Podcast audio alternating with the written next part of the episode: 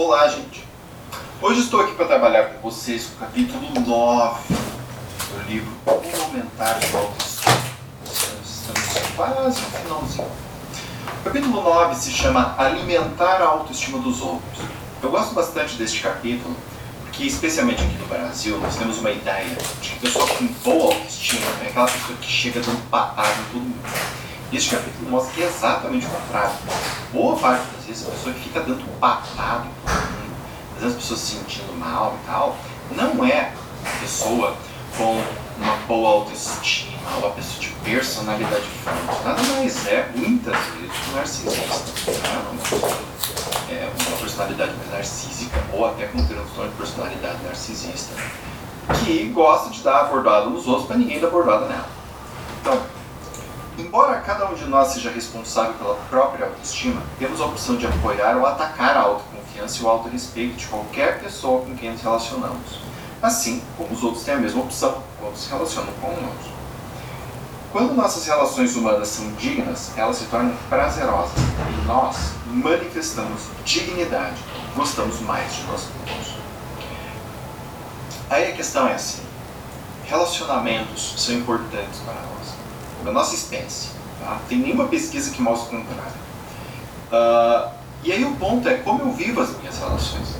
Que tipo de vínculo eu estabeleço com os outros? É um vínculo punitivo? É um vínculo crítico e julgador? É um vínculo amistoso? É um vínculo cooperativo?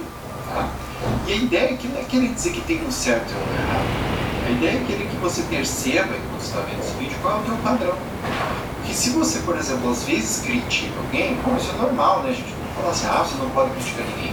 Agora, se o teu padrão de relacionamento está pautado em crítica, de tu tá o tempo todo avaliando e julgando os outros, né? Aqui tem algo que é importante você tomar um certo cuidado.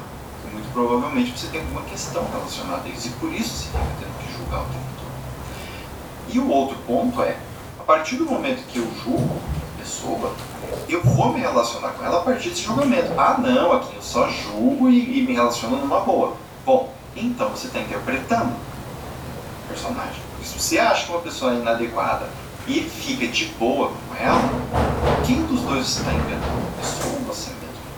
Tá? Isso daqui é uma dica para tu começar a sacar isso e entender que a tua autoestima tem a ver com isso. Partir do momento que tu te relaciona de uma forma mais verdadeira com as pessoas, é que tu está alimentando a tua autoestima e não no momento em que tu está fazendo algo apenas para ser socialmente assim. Ok? Para começar, tratamos os seres humanos a partir da premissa do respeito. Para mim, é o primeiro requisito de uma psicoterapia eficiente. Tá? Esse respeito pode ser transmitido pela forma como cumprimento os pacientes, como chego ao consultório, como olho para eles, como falo, como ouço. Isso daqui é como o Nathaniel Branden fala a respeito dos clientes dele, e é um ponto bem importante no sentido de que Uh, tem a ver com isso que eu acabei de falar, e assim, a partir do momento que eu tenho um julgamento sobre uma pessoa, eu vou me portar de uma determinada forma. Isso é inconsciente, gente. A partir do momento que eu entro em contato de fato com o respeito, eu vou começar a agir de uma outra forma. Né? Porque essa, essa premissa que temos sobre o outro organiza a emoção que a gente sente. E isso é uma coisa que é involuntária, é difícil de é, é, controlar, tá? porque é espontâneo. E a partir do fato de que é difícil de controlar, a gente precisa entender né, que esses pré-julgamentos que fazemos vão afetar a maneira pela qual a gente interage com o outro de um jeito ou de outro. Não é se você é socialmente competente a questão, é o que você de fato sente, e se você está sendo fiel a isso. Quando um paciente descreve sentimento de medo, dor ou raiva, não adianta reagir com ah, você não deveria sentir isso. O terapeuta não é animador de torcida. É importantíssimo que o paciente de terapia ou qualquer pessoa possa expressar os próprios sentimentos sem ter de lidar com censura, condenação, sarcasmo ou sermões. Né? Então, uh, isso daqui é muito importante porque a autoestima lida com a verdade. Então, se a pessoa está sentindo algo desconfortável, ela está sentindo algo desconfortável.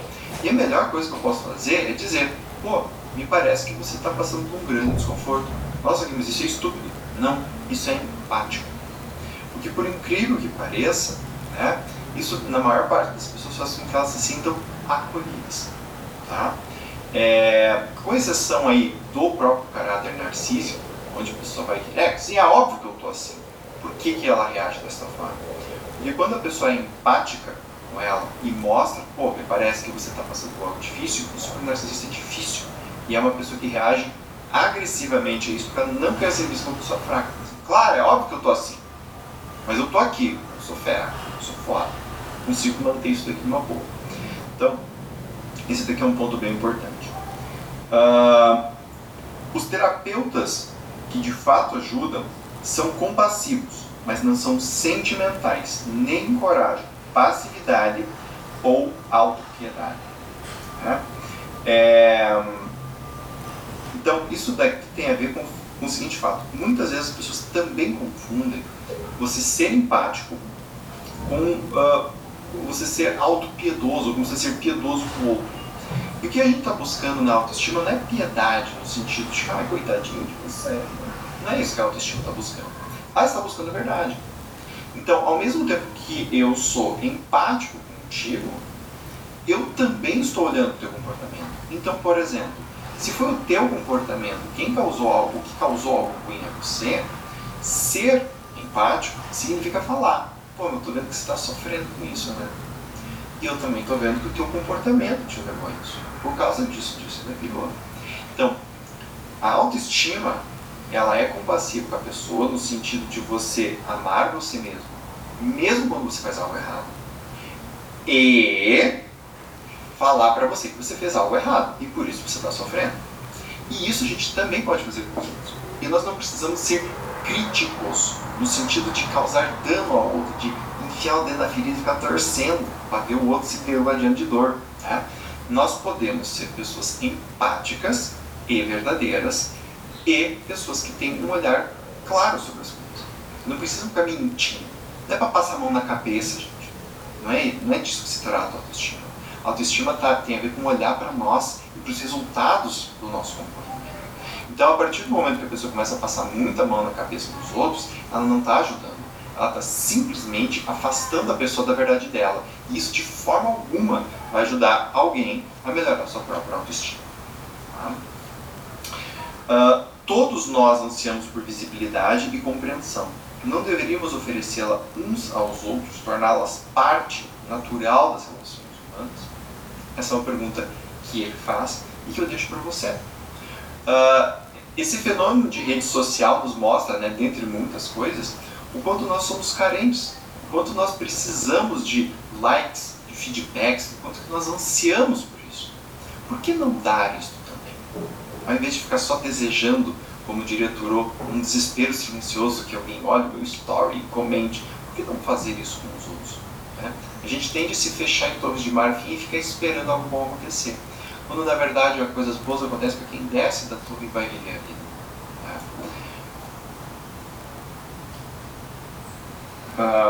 Ok. Só mais um item. Não poderemos entender uma pessoa se apenas a rotularmos de imprestável, hostil, imoral e assim por diante. Para compreender precisamos conhecer o contexto em que seu comportamento fez algum sentido, ou em que ele se sente desejável, ou mesmo necessário. Uh, isso daqui tem a ver com o julgamento. A partir do momento que julgamos os outros, nós tendemos a nos relacionar com um julgamento que temos na cabeça, com a palavra. Tá? É, hoje, nesse mundo de polarização política que nós nos encontramos, ideológica, né, é, esquerda e direita, você é de esquerda, você é de direita, uf, tem todo né, um, gigantesco mito em cima de um ou de outro. Né? Você é liberal, você é capitalista, você é marxista, outros mitos em cima. E nós nos relacionamos com o mito que a gente tem. Se eu tenho um mito bonito a respeito, sei lá, do marxismo, ou do liberalismo, ou da esquerda ou da direita, eu vou adorar uma pessoa que é de esquerda ou de direita, mesmo que eu não conheça ela. Tá? E a ideia da autoestima é nós olharmos para a pessoa, para o comportamento dela, dentro do contexto em que ela vive esse comportamento. Ou seja, de novo, é trazer para o real. É sair da nossa elucubração e entrar no real. Porque é no real onde a autoestima acontece. Né? Ah, Sendo assim, é sempre importante a gente perceber o que é o nosso julgamento e o que é o fato. O que eu estou julgando e o que eu tenho de fato. E como eu estou avaliando esse fato. Eu estou avaliando este fato através das circunstâncias nas quais este fato aconteceu, ou eu estou avaliando este fato de acordo com os preceitos que eu tenho sobre este fato. Isto é muito diferente.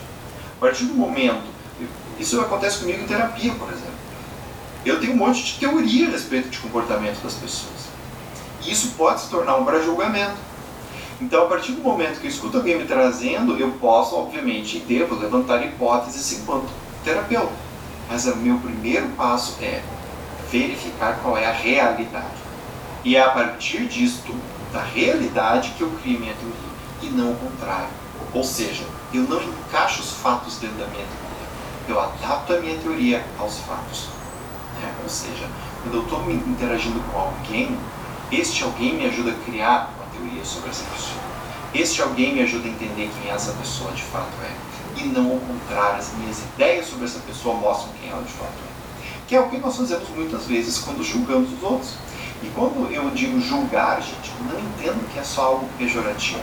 Algo negativo é o que a gente mais vê, mas algo positivo também acontece muito.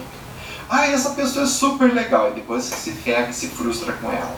Essa pessoa é muito isso, é muito aquilo, é muito linda, maravilhosa, e depois tu te ferra com isso. Por quê? Porque tu está julgando. Né? A arte da sedução, por exemplo, é ficar criando fantasias na cabeça do outro, para o outro querer comprovar essas fantasias contigo. E isso tudo são pré-conceitos, né? ideias prévias que criamos sobre o outro sem ter base para fazermos isso. Então eu espero que esse trechinho desse capítulo tenha ajudado vocês a entender um pouco mais a respeito da questão da autoestima para com os outros.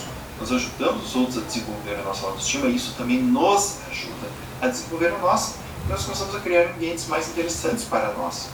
E isso faz parte de desenvolver uma boa autoestima relacionamentos são importantes para seres humanos.